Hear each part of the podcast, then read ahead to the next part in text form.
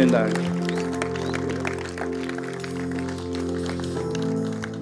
Also Angst war da nicht zu spüren. Ne? Manche weinen. Aber lass uns noch mal ganz kurz in diesem Moment bleiben, weil wir glauben ganz besonders, dass Gott ist ein Gott der Generation. Er wird immer genannt der Gott Abraham, Isaaks und Jakobs. Und es heißt in Malachi, dass wenn die Herzen der Väter sich zu den Herzen der Söhne bekehren, dann kann Gott ganz besonders wirken. Wir glauben, eines unserer wichtigsten Aufträge ist es, der nächsten Generation eine Plattform zu geben, auf der sie Gott erfahren kann und diese Botschaft in die Welt tragen kann.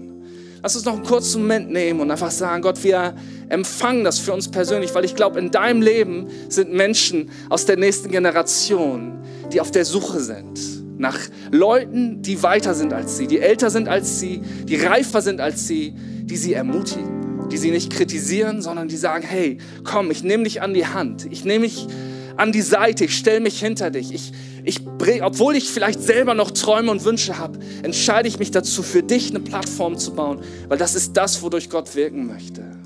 In Jesu Namen. Amen. Amen. Yay, gib doch mal der Band noch einen Applaus. Und paar von euch wissen, dass ich selber äh, auch Bass spiele. Deswegen habe ich immer einen Wahnsinns eine Riesenfreude über unsere geniale Rhythm Section hier mit Marco und Matteo. Das rockt doch ohne Ende, oder?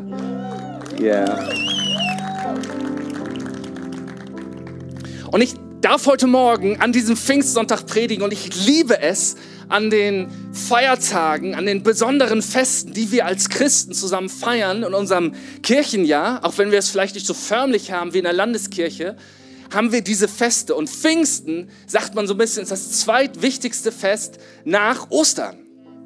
Ostern ist der Moment, der alles verändert. Das ist der Moment, wo Gott, der Mensch geworden ist, sein Leben gibt und den Tod besiegt und jedem, der an ihn glaubt, Hoffnung gibt, jedem, der an ihn glaubt, Gnade schenkt, Vergebung gibt und die Chance auf ein neues Leben gibt.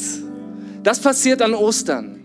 Und Pfingsten ist der Moment, wo er sagt, und das ist, wie ich es tun werde. Das ist, wie ich es in die gesamte Welt tragen werde, wie ich jedem Menschen begegnen möchte. Das ist das, was wir an Pfingsten feiern. Okay? Seid ihr ready dafür? Sehr cool. Vielleicht ein bisschen Background-Wissen. Pfingsten, das findet 50 Tage nach dem Passafest statt. Also die Kreuzigung, der Tod, die Auferstehung von Jesus findet ja an dem jüdischen Passafest statt. Und Gott hat seinem Volk Israel, im, in der jüdischen Bibel können wir das lesen, besonders beim Auszug aus Ägypten, gibt er ihnen als ein Teil ihrer Identität, dass sie ganz bestimmte Feste feiern müssen. Und diese Feste machen was mit ihnen, die halten was lebendig, die halten was präsent ihnen vor Augen und gleichzeitig ist das eine prophetische Deklaration, über das, was Gott tun möchte. Und am Passafest wird ja das Passalam geschlachtet. Vielleicht hast du mal die Geschichte gehört, dass am Abend, bevor das Volk Israel aus der Sklaverei in die Freiheit zog, sollten sie ein Lamm schlachten und das Blut auf ihre Türpfosten streichen. Und jeder, der dieses Symbol an seiner Tür hatte, an dem ging diese Strafe vorbei, die dazu führte, dass das Volk in Freiheit ziehen konnte. Und das war auch schon eine prophetische Deklaration auf Jesus als das Opferlamm. Jesus, der sich selber gibt. Und jeder, der sagt, hey, ich, ich nehme das an für mich. Ich akzeptiere, dass meine meine Schuld, dass der Mist in meinem Leben, den ich selber getan oder auch mir angetan wurde und der jetzt zwischen mir und Gott steht, den akzeptiere ich, dass es dafür ein Opfer brauchte. Aber Gott selber hat dieses Opfer gegeben, damit wir es annehmen dürfen und Freiheit bekommen. Aber Gott bleibt da nicht stehen. Man, so viele von uns, wir bleiben bei diesem Moment in unserem Glauben stehen.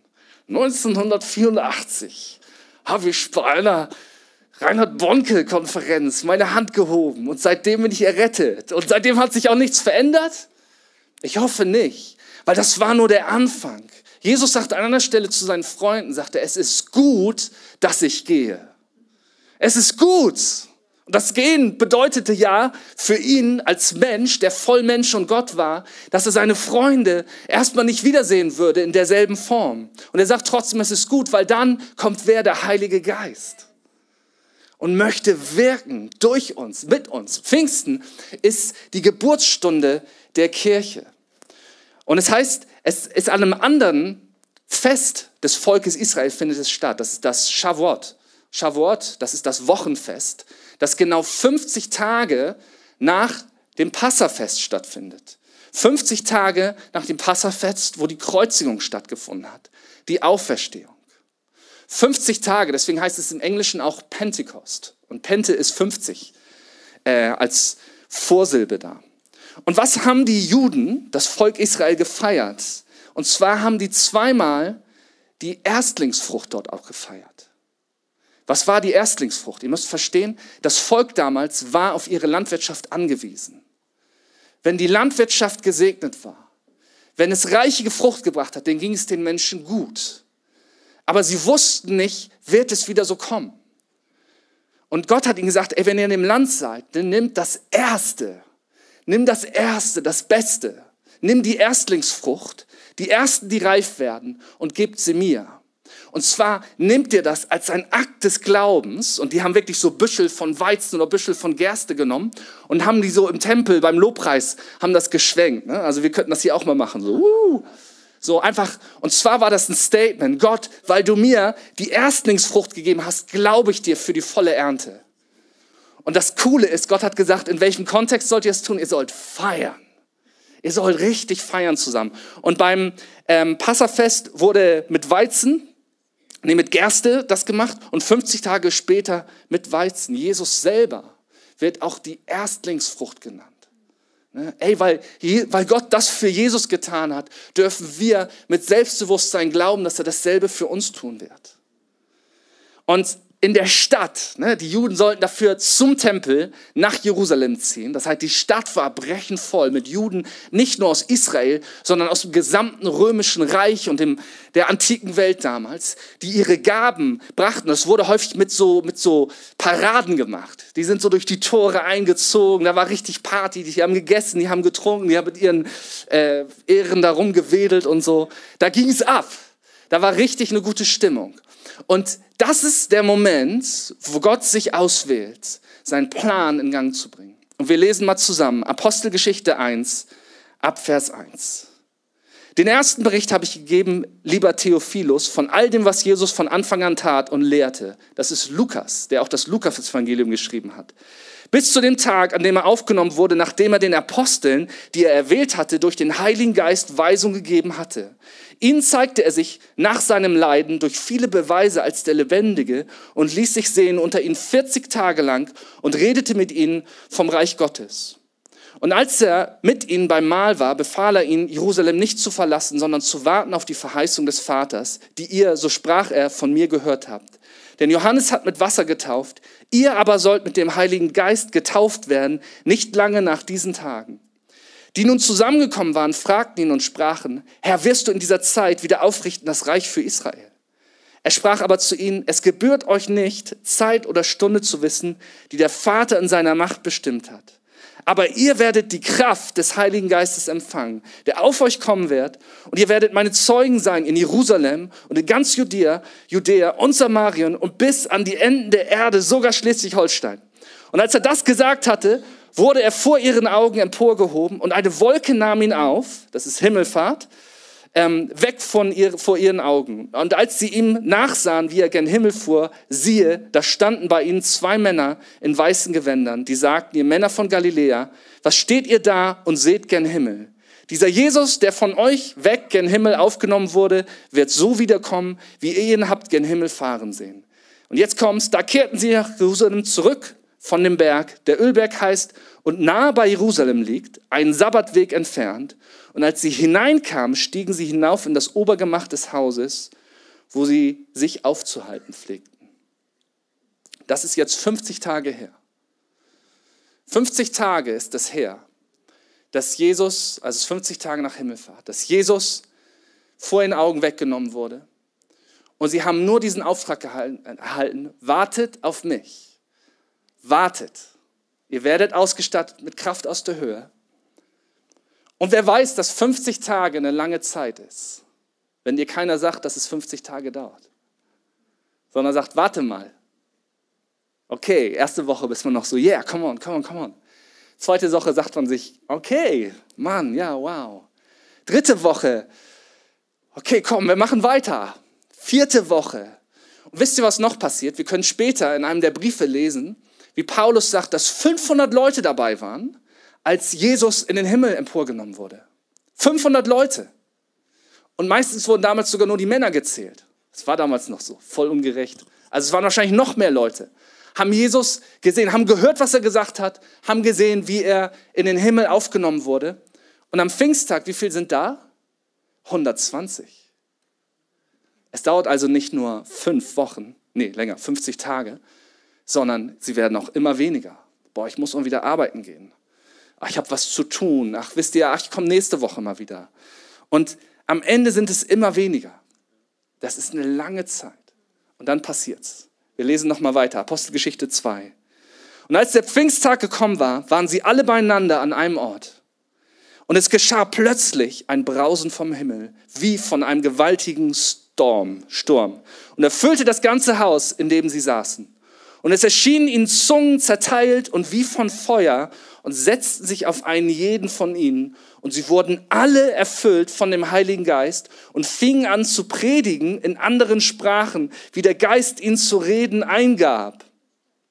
Es wohnten aber in Jerusalem Juden, die waren gottesfürchtige Männer aus allen Völkern unter dem Himmel. Wie ich sagte, die waren wegen der Party da. Als nun dieses Brausen geschah, kam die Menge zusammen und wurde verstört. Denn an jeder hörte sie in seiner eigenen Sprache reden. Sie entsetzten sich aber, verwunderten sich und sprachen, siehe, sind nicht dieselben, diese alle, die da reden, Galiläer?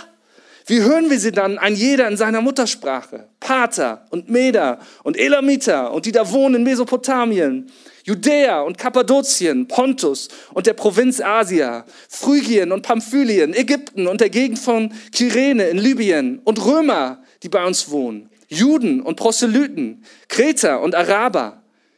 Wir hören sie in unseren Sprachen die großen Taten Gottes verkünden. Sie entsetzten sich aber alle und waren ratlos und sprachen einer zu dem anderen, wie will das werden? Was will das werden? Andere aber hatten ihren Spott und sprachen, sie sind voll süßen Weins. Süßer Wein ist das gute Zeug, mit ein paar mehr Umdrehungen. Petrus stellt sich daraufhin hin und fängt an, ihnen das Evangelium zu predigen. Ich finde, er hat auch die beste Verteidigung, das muss ich einfach immer sagen, dafür, gegen diesen Vorwurf, die sind nur besoffen. Der sagt im Grunde genommen, wir können gar nicht betrunken sein, es ist erst mittags. Petrus, ist schon ein bisschen unschuldig ist er dann noch, okay, ist cool. Aber ähm, er predigt und dann passiert Folgendes. Apostelgeschichte 2, 41, ein paar Verse später. Viele nahmen die Botschaft an, die Petrus ihnen verkündete und ließen sich taufen. Durch Gottes Werken wuchs die Gemeinde an diesem Tag um etwa 3000 Personen. Alter Schwede, stell dir das mal vor. An einem Tag. Okay, die Woche hat ab jetzt zehn Tage bitte. Ähm, an einem Tag wächst die Gemeinde, das ist die erste Gemeinde, deswegen nennt man Pfingsten auch die Geburtsstunde der Kirche, um 3000 Leute. Am ersten Tag und dann heißt es danach täglich kamen neue dazu. Und ich möchte heute Morgen über das Wort Kraft sprechen, was wir in diesem Text finden, wo Jesus sagt zu seinen Jüngern, wartet auf mich, bis ihr ausgestattet wird, bis die Kraft aus der Höhe auf euch kommt. Das Wort im Griechischen heißt Dunamis oder Dynamis. Und du kannst das mal anwerfen. Wir kennen das Wort von dem Wort Dynamit. Das hast du bestimmt schon mal gehört. Ne? Wenn du den Nobelpreis kennst, das ist Dynamit, ja. Ähm, wenn du den Nobelpreis kennst, dann weißt du vielleicht nicht genau, dass der Gründer des Nobelpreises, Alfred Nobel, ein Schwede, Dynamit erfunden hat. Und er war so bestürzt darüber, weil selbst in dem, ich glaube, Jahr 1882, ein Jahr nach Patent, Anmeldung wurden allein 1000 Anschläge mit Dynamit in Europa verübt. Und das hat ihn so bestürzt, dass er gesagt hat, oh, ich muss irgendwas tun, um die Welt besser zu machen. Also hat er den Nobelpreis gegründet. Und wisst ihr, wo er das erfunden hat? Weiß das jemand? In, in Geestdacht, genau. Hammer hier, 100 Punkte auf der Elbe auf einem Versuchskahn. Wisst ihr, warum er auf der Elbe auf einem Versuchskahn war? Weil er in Stockholm schon mal ein Haus in die Luft gejagt hatte, ein paar Leute mit in die Luft gejagt hatte und ihm die schwedische Regierung verboten hatte, weiter zu forschen. Und so hat er das in Deutschland in der Nähe von Hamburg entwickelt. Und als er das erfunden hat, weil vor, ich hatte mit Nitroglycerin gearbeitet, das war super instabil und Dynamit war viel einfacher zu handeln. Das wurde natürlich für, um Tunnel zu bauen und was weiß ich nicht alles genutzt. Ähm, und als er sich überlegt hat, wie nenne ich das, hatte er einen, einen Freund, einen Kollegen, der gleichzeitig auch eine theologische Ausbildung hatte. Und er sagte, wie wär's denn mit Dynamit? Dynamis. Weil das ist ein ganz besonderes Wort. Und ich erzähle euch mal, was dieses Wort bedeutet. Das ist im Griechischen Dynamis und heißt Kraft, Macht, Fähigkeit oder Vermögen. Das ist die innewohnende Kraft, meist um eine Her Veränderung herbeizuführen. Kraft, die einer Sache aufgrund ihrer Natur, Natur innewohnt oder die eine Person oder Sache ausübt und hervorbringt. Kraft, um Wunder zu tun. Wir haben das gerade gesungen. Du bist der Gott, der Wunder tut. Und das ist die Kraft, die er gebraucht. Es ist aber auch moralische Kraft und Exzellenz der Seele. Die Macht und der Einfluss, die mit dem Reichtum und Vermögen verbunden sind. Macht und Mittel, die sich aus einer Menge, also aus einer Vielzahl ergeben. Macht, die in Armeen, Kräften, Herrschern besteht und auf ihnen beruht. Dynamis, Kraft, Macht oder auch Fähigkeit. Und ich habe diesen Bericht gelesen mal wieder. Ich liebe das bei diesen Festen, einfach Texte, die ich schon tausendmal gelesen habe, gefühlt und auswendig kann, nochmal zu lesen und jedes Mal, und das tut nämlich auch der Heilige Geist, macht er irgendwie das Neues. Plötzlich sehe ich was, was ich vorher nicht gesehen habe. Hey, lies nicht die Bibel einfach so, lies die Bibel zusammen mit Gottes Geist und er wird es für dich lebendig machen und es wird Wort sein, was dich stärkt. Und ich habe das gelesen und ich las, okay, die waren da zusammen in einem Raum und plötzlich ist erfüllt ein Brausen den Raum und dann sind Feuerflammen auf ihren Köpfen und danach gehen sie raus aus diesem Haus, in dem sie gerade 50 Tage verweilt haben und immer mehr geschrumpft sind und bringen voller Mut und Selbstbewusstsein das Evangelium den Leuten und 3000 bekehren sich. Wisst ihr, was da passiert ist? Das war eine Explosion. Da ist etwas explodiert. Da hat etwas geschwelt, hat sich vorbereitet, hat Kraft gesammelt, hat Energie gesammelt und plötzlich hat Gott gesagt, und jetzt zünde ich's. Das war eine Explosion, die da passiert ist. Und ich habe mich gefragt, wie entstehen eigentlich Explosionen? Was passiert da eigentlich? Und es gibt verschiedene Arten von Explosionen, aber vielleicht die bekannteste oder die häufigste ist eine sogenannte Wärmeexplosion. Und eine Wärmeexplosion passiert dann, wenn ein System immer mehr Energie sozusagen nicht loswerden kann, das immer mehr erhitzt, immer mehr Feuer kommt und das irgendwann an einen Punkt kommt, wo es das nicht mehr halten kann und es kommt zu einer Explosion. Und ich habe mal nachgeschaut, wir haben heute haben wir Feuerwehrleute hier, ich bin mir nicht ganz sicher. Meistens haben wir Feuerwehrleute hier. Es gibt ein sogenanntes Feuerdreieck oder ein, ein ähm, Verbrennungsdreieck. Was ist denn notwendig, haben wir das da, für, damit Feuer überhaupt entstehen kann? Wenn du es hast, könnt ihr euch das mal angucken. Also was braucht es, damit Feuer entstehen kann? Es braucht zum einen einen brennbaren Stoff. Dann braucht es Sauerstoff, meist als Bestandteil der Umgebungsluft. Und dann braucht es Wärme, um den Verbrennung, Verbrennungsvorgang zu starten. Und wenn du das, dieses Dreieck auch noch irgendwo reinpackst, wo die Wärme nicht weg kann, dann kommt es zu einer Explosion. Und ich habe mir das angeschaut und ich habe gedacht, ey, das, das spricht zu mir. Und ich glaube, das soll zu uns sprechen in dieser Zeit, in der wir sind, besonders als, als Kirche, besonders als der Körpers Flensburg. Ich habe gesagt, hey, was ist denn der brennbare Stoff, den wir gebrauchen, um hier ein Feuer zu entzünden? Und ich dachte, ey, das sind wir. Das bist du, das bin ich. Wir nennen das immer Herz, Zeit und Geld. Das ist das, was wir hier zusammentragen, um Kirche zu bauen. Das ist nämlich das, was uns selber wichtig ist, was unsere Prioritäten ausmacht, was uns wichtig ist, was uns bedeutsam ist, was uns etwas kostet. Das tragen wir zusammen. Wir tragen zusammen, wer wir sind. Wir haben eine enge Gemeinschaft. Wir lernen einander kennen. Wir sind zusammen unterwegs. Wir feuern einander an. Hey, der brennbare Stoff, das bist du, das bin ich. Und was ist Sauerstoff? Was ist die Luft, die wir zum Atmen brauchen? Das ist Gottes Gegenwart. Das ist sein Wort. Das ist sein Heiliger Geist.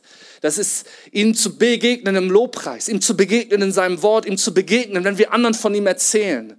Das ist es, seine Kraft zu erleben. Das ist der Sauerstoff, den wir atmen als Christen. Wir haben gesungen, lass frischen Wind wehen, den Atem des Himmels. dann habe ich mich gefragt, wofür steht die Wärme?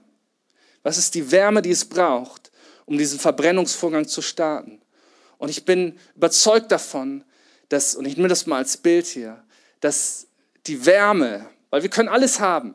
Hey, der Geist Gottes ist da, sein Wort ist da, sein Wort ist wahr und mächtig, das sagt uns die Bibel. Wir können hier zusammen sein, wir können auch sozusagen uns selber reingeben, ne, das voranbringen, aber wir können das mit halbem Herzen machen. Wir können das so ein bisschen machen. Wir können das aus einer Distanz beobachten. Wir können in eine Routine kommen. Naja, sonntags gehe ich halt in den Gottesdienst. Aber ich glaube, die Wärme ist die Hingabe, mit der wir Gott nachfolgen. Die Wärme ist die Authentizität, mit der wir uns hingeben. Das ist die Einheit, die wir hier bauen. Das Miteinander unterwegs sein. Ne, und Einheit ist etwas, da sagt die Bibel runter, das, das zwingt Gott geradezu, können wir in den Psalmen lesen, seinen Segen dorthin zu befehlen. Wenn wir in Einheit zusammenkommen.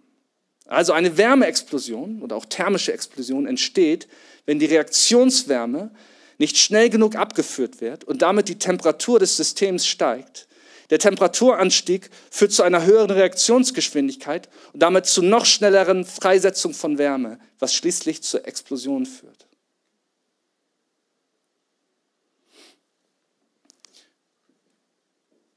Wenn es nicht an einem Ort fokussiert wird, diese Wärme, das brennbare Material, der Sauerstoff, was passiert dann?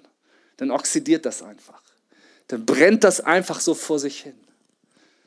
Und ich, die Versuchung ist groß, genauso Kirche zu bauen. Komm, wir machen alles Mögliche. Wir machen das, das ist gut. Wir machen das, das ist gut. Wir machen das. Okay, das ist auch noch gut. Ich habe auch noch eine Idee. Ich möchte das machen und so.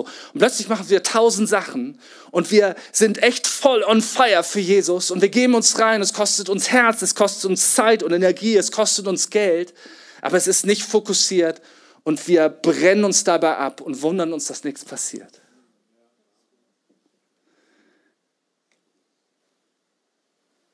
Was macht Jesus, als sie ihn fragen, was geschehen wird? Er sagt zu ihnen erstmal, ey, Johannes hat mit Wasser getauft, ihr aber sollt mit dem Heiligen Geist getauft werden. Und dann fragen sie ihn, Herr, wirst du in dieser Zeit wieder aufrichten das Reich für, Reich für Israel? Das war ihr Traum, ihre Sehnsucht, ihr Wunsch. Mann, die Römer waren schon 300 Jahre im Land. Davor war es auch nicht unbedingt gut. Wir wollen diese Herrlichkeit wieder zurück, die wir hatten unter David und Salomo. Das Reich soll geeint werden. Wir wollen sicher sein. Wir wollen in Wohlstand leben. Wir wollen Gottes Volk sein. Das wünschten sie sich. Aber Jesus sagt, ey, darum geht's erstmal nicht. Es geht um eine einzige Sache. Bleibt in Jerusalem, denn werdet ihr die Kraft des Heiligen Geistes empfangen, der auf euch kommen wird, und ihr werdet meine Zeugen sein in Jerusalem und ganz Judäa und Samarien bis an das Ende der Erde. Jesus sagt, ey, wartet. Bleibt treu, bleibt dran, bleibt zusammen. Bleibt an den Ort, den ich euch gesagt habe. Startet nicht etwas nur aus reinem Aktionismus, aus der Sehnsucht, einer guten Sehnsucht. Und mir als, äh, als Leiter, ich merke, je mehr wir wachsen als Kirche, umso klarer muss unser Ja werden und gleichzeitig auch unser Nein werden. Es kommen fantastische, tolle, hingegebene Menschen zu mir regelmäßig und sagen, Pastor Simon, ich habe eine Idee auf dem Herzen, wir sollten das tun. Und es ist eine gute Sache. Und ich sage, nein. Wir sollten das tun? Nein. Wie wäre es, wenn wir das tun? Nein. Und das ist gar nicht leicht. Es ist super leicht, zu Dingen, die blöd sind, Nein zu sagen, aber zu guten Sachen Nein zu sagen, ist nicht leicht. Weil da Menschen hinterstecken. Aber zu sagen, hey, was ist unser Auftrag? Weißt du, unser Auftrag als Equippers Flensburg ist es, Kirche auf eine andere Art und Weise zu präsentieren, in die Welt zu tragen. Wir sagen, wir wollen jedem eine faire Chance geben, Jesus kennenzulernen. Wir wollen die nächste Generation erreichen. Wir wollen eine Kirche sein, in der man sich anfeuert, ganze Sache mit Jesus zu machen. Wo es nicht darum geht, wie viel wir tun, sondern dass das, was wir tun, wirklich das ist, was wir tun sollen. Pastor Christoph hat mal gesagt, das Wichtigste ist, dass das Wichtigste das Wichtigste bleibt. Und da kommt nicht jeder mit, das merkt man. Es waren 500 und es werden immer weniger und weniger, aber die da sind, sind wirklich da. Und dann passiert es, Apostelgeschichte 2.1. Als der Pfingsttag gekommen war, waren sie, was kommt, alle beieinander an einem Ort. Und es geschah plötzlich ein Brausen vom Himmel, wie von einem gewaltigen Sturm, und erfüllte was? Das ganze Haus alle beieinander an einem Ort und es wurde das ganze Haus erfüllt. Das ist genau das, was passiert bei einer Explosion. Da wird alles komprimiert, alles wird zusammengebracht, alles wird an einem Ort fokussiert und dann kommt es dazu, dass das, was vor Kraft gekostet hat, Hitze aufgebaut hat, freigesetzt wird. Und es kommt zu einer explosionsartigen Entwicklung.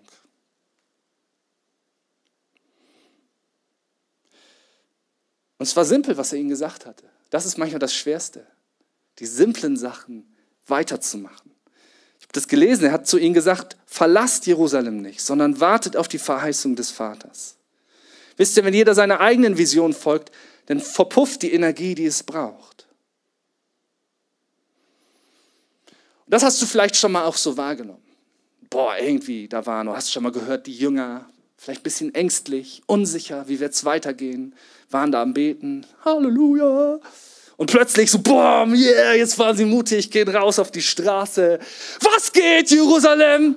Ihr müsst euch von euren Sünden bekehren. Und Jerusalem ist so, Wah! und 3000 Leute werden so. Aber war es so? War es so simpel? Ich weiß nicht, als ich das erste Mal meinen Glauben geteilt habe, da habe ich jemanden einen Flyer gegeben für so einen Jugendgottesdienst. Ich weiß nicht, war ich zwölf oder so. Und ich, hab, ich hatte solche Angst, dass ich kaum gerade ausgucken konnte. Und ich habe irgendwie so, hier bitte für dich und mich schnell weggelaufen. Und später, später festzustellen, dass ich es dem Sohn des Pastors gegeben hatte. Aber alter Schwede, hatte ich eine Angst davor. Ne? Und wisst ihr, die haben gerade nicht nur erlebt, dass Jesus wieder auferstanden ist, sondern die haben auch erlebt, wie Jesus getötet wurde was passieren kann, wenn die Macht des Feindes Besitz ergreift. Und wir übersehen manchmal die 50 Tage. Und ich möchte heute was reinbringen. Und zwar habe ich das einfach 50 genannt. Das sind die 50 Tage, die sie dir warten müssen. Und es passiert nämlich mit ihnen etwas in dem Kontext von diesen 50 Tagen.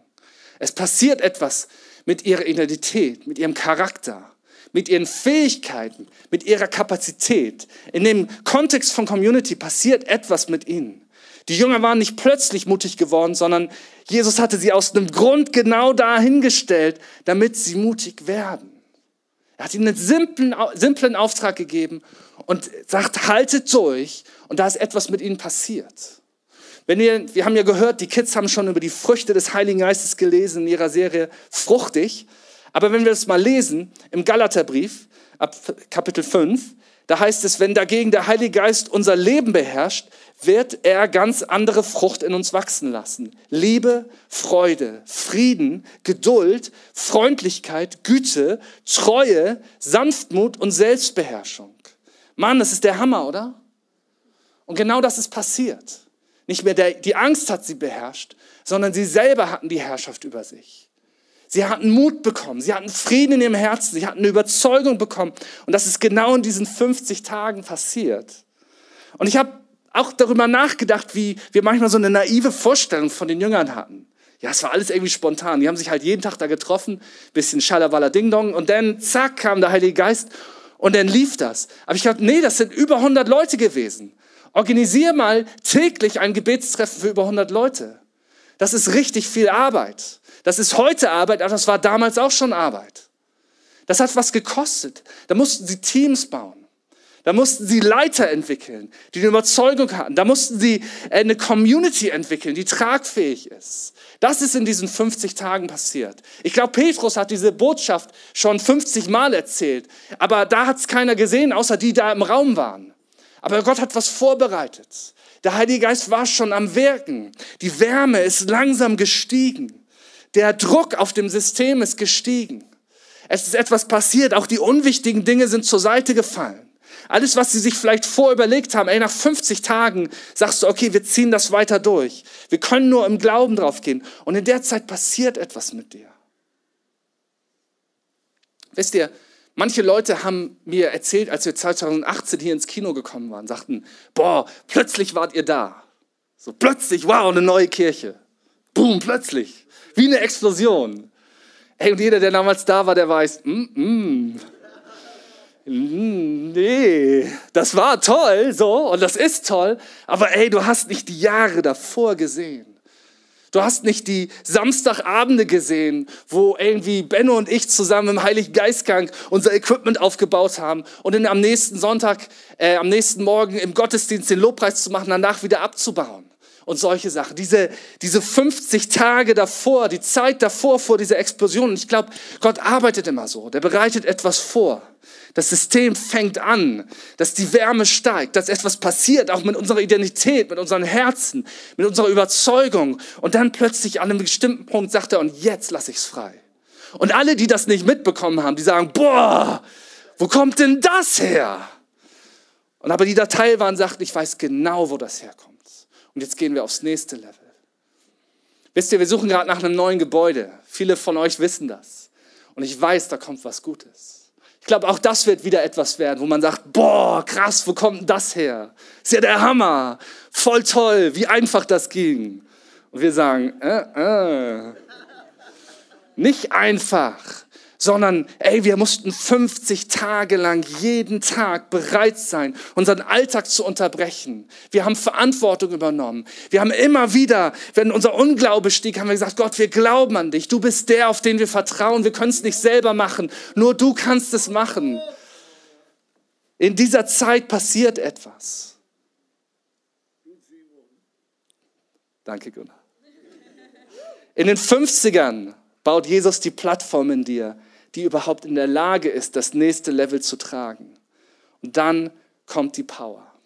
Wir finden dieses Wort noch ein paar Mal öfters in der Bibel. Und an einer Stelle, die ich liebe und gleichzeitig hasse, steckt es drin, das möchte ich hier vorlesen. 2. Korinther 12, Vers 9. Da schreibt Paulus, und er, Gott, hat zu mir gesagt, lass dir an meiner Gnade genügen, denn meine Dynamis, meine Kraft vollendet sich in der Schwachheit. Darum will ich mich am allerliebsten rühmen meiner Schwachheit, auf dass die Kraft Christi bei mir wohne. Wieder Dynamis da. Darum bin ich guten Mutes in Schwachheit, in Misshandlung, in Nöten, in Verfolgung und in Ängsten und um Christi willen. Denn wenn ich schwach bin, so bin ich stark. Ich finde das so ein ermutigender Abklang. Oder hey, ich habe für dich die gute Botschaft dass wenn du schwach bist und misshandelt wirst, in Not bist, in Verfolgung und in Ängsten, um Christi willen, wenn du so richtig am Boden liegst, ey, dann ist meine Kraft in dir vollkommen. Und ich liebe diese Stelle, weil wenn ich an diesem Ort bin, ist es das, was mich hält. Und ich hasse diese Stelle, weil ich möchte es so gern selber können. Aber zu sagen, hey, ich kann das nicht, ey, wir können diese Stadt nicht verändern. Wir können nur Raum schaffen und Gott kann diese Stadt verändern. Was passiert in diesen 50 Tagen? Die schaffen Raum in ihrem Leben. Sie schaffen Kapazität in ihrem Leben. Meinst du, die haben jeden Tag da zehn Stunden gebetet? Nee, ich glaube, manchmal waren es nur ein paar Minuten. Aber sie haben es sich zur Gewohnheit gemacht. Ich bin jeden Tag da. Ich schaffe jeden Tag Raum für Gott. Ich schaffe Raum für ihn in meiner Zeit. Ich schaffe Raum für ihn in meinen Ressourcen, in meiner Identität. Es ist nicht mehr eine Frage, ob ich gehe, sondern das ist geklärt. Ich, ich weiß, es gibt manchmal Sonntage, da ist es chilliger, auf dem Sofa zu bleiben. Aber ey, der Rhythmus, Woche für Woche zusammenzukommen und in Gottes Gegenwart ihn anzubeten, sein Wort zu hören, das ist nicht für Gott, sondern das ist für dich. Das ist für mich. Bau das in dein Leben ein. Sag, ey, das sind die Dinge, um die ich mein Leben herumbaue. Und wir fangen klein an und wir scheitern, aber wir stehen wieder auf und die Wärme steigt. Die Spannung steigt. Ich glaube, in diesem Jahr werden wir noch solche Explosionen erleben. Ich spüre den Druck. Ich spüre als Leiter dieser Kirche den Druck. Und ich weiß, Gott möchte was tun. Und ich weiß, dass es aus unserer Schwachheit herauskommt. Aber dass, wenn es kommt, wir den Mut haben müssten, da voll reinzutreten. Dann nicht zu sagen, ah, jetzt doch nicht. Nein, noch nicht. Warte, wir haben es so gemütlich gerade. Sondern zu sagen, ey, die, weißt du, diese 120 ist eine interessante Zahl. Das ist eine, eine Gruppe von Leuten, in der du mit jedem dicke Freund sein kannst. Da kann man jeden kennen und seinen Onkel und wir feiern uns. Und wenn, wenn jemand Geburtstag hat, singen wir Happy Birthday. Das kannst du mit 3000 nicht mehr. Das ist was anderes, was passiert. Aber zu sagen, ey, wir sind bereit, Gott, wenn du wirken willst, dann treten wir raus aus dem Ort, wo du uns hingestellt hast.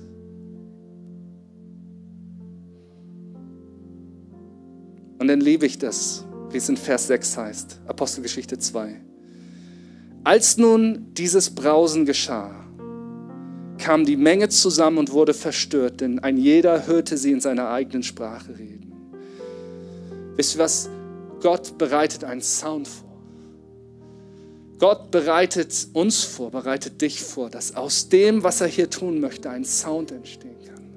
Der spricht zu Menschen.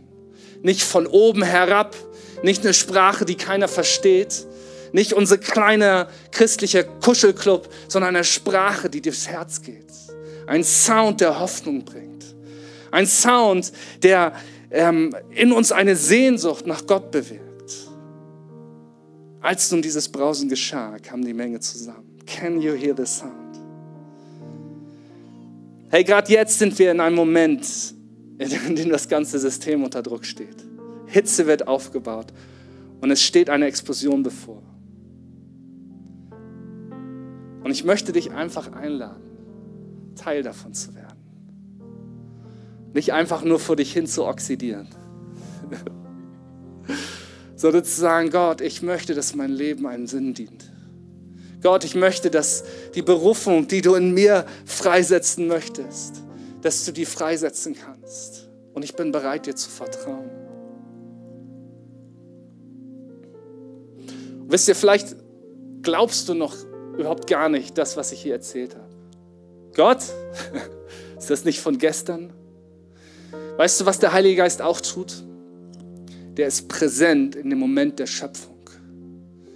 Ganz am Anfang der Bibel lesen wir, der Heilige Geist schwebte über dem Chaos und er schwebt über deinem Chaos heute Morgen. Und er möchte das Licht anzünden. Er möchte dir eine Offenbarung davon geben, wie gut Gott ist. Er möchte dir zeigen, dass Gott selbst Mensch geworden ist in Jesus Christus, dass er dir Rettung und Hoffnung geben möchte und dass er mehr als das dich reinruft in die Explosion, die er vorbereitet hat, in die Hoffnung der Welt, die er vorbereitet hat. Und ich möchte euch einmal einladen, dass wir zusammen aufstehen. Es gibt immer mal wieder Stellen in der Bibel, wo es heißt, zum Beispiel in Jeremia, sagt er, boah Gott, dein Wort hat wie Feuer in mir gebrannt. Oder als die Emmaus-Jünger, die sind auf dem Weg nach der Kreuzigung Jesu nach Hause, voller Frust, voller Trauer. Und der auferstandene Jesus gesellt sich zu ihnen und sie erkennen ihn nicht. Und er erzählt einfach darüber, welche Hoffnung so schon in ihrem Wort, in ihrem Alten Testament steht. Und als sie ihn erkennen und als sie als er sich ihnen offenbart und sie ihn erkennen, danach sehen sie ihn erstmal, dann gehen sie zurück nach Jerusalem und sagen, Mann, hatte es nicht, als er sprach, wie Feuer in uns gebrannt? Und vielleicht bist du jetzt hier und du merkst, irgendwas brennt in mir. Und ich möchte dir sagen, es ist gut. Es ist gut. Gott ist gut. Er ist treu. Weil du bist, wer du bist, meine Seele dein.